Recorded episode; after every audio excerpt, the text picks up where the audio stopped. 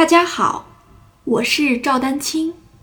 二零二三年二胡公益课已开启，获取公益课视频，请添加我的微信号 y i n y u e d a n q i n g，即音乐丹青的全拼小写字母。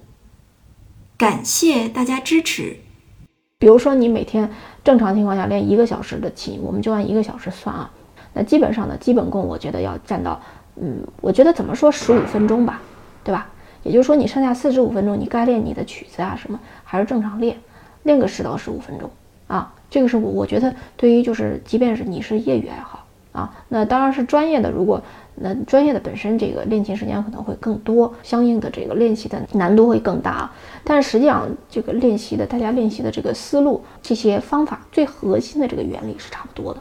这个呢，就是说到了这个小指的训练，手型对吧？然后呃，动态的这个交替，静态的这个保持都怎么练？这种它它不是说你让你明天一练就马上就能见效，这种练习它是一个持之以恒的。就不管老师上课改不改这个作业，你自己练着。